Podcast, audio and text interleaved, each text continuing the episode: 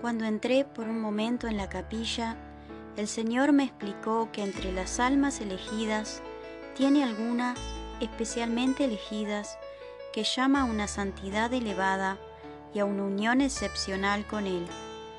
Estas son almas seráficas, de las cuales Dios exige que lo amen más que otras almas. A pesar de que todas viven en el convento, no obstante, este amor más intenso lo exige a veces de una sola alma. Tal alma comprende la llamada, porque Dios se la hace conocer interiormente, pero puede seguirla o puede no seguirla.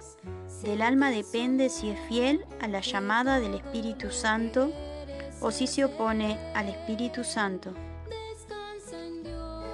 Supe que hay un lugar en el purgatorio donde las almas satisfacen a Dios por este tipo de culpas.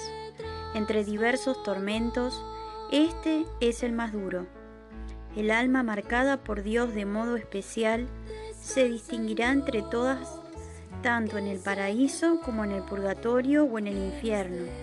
En el paraíso se distingue de entre otras almas por una mayor gloria, por el resplandor y por un más profundo conocimiento de Dios.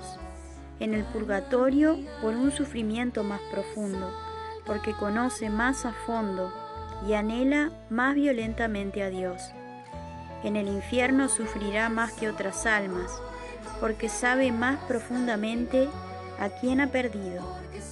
Este sello del amor exclusivo de Dios no se borra en ella.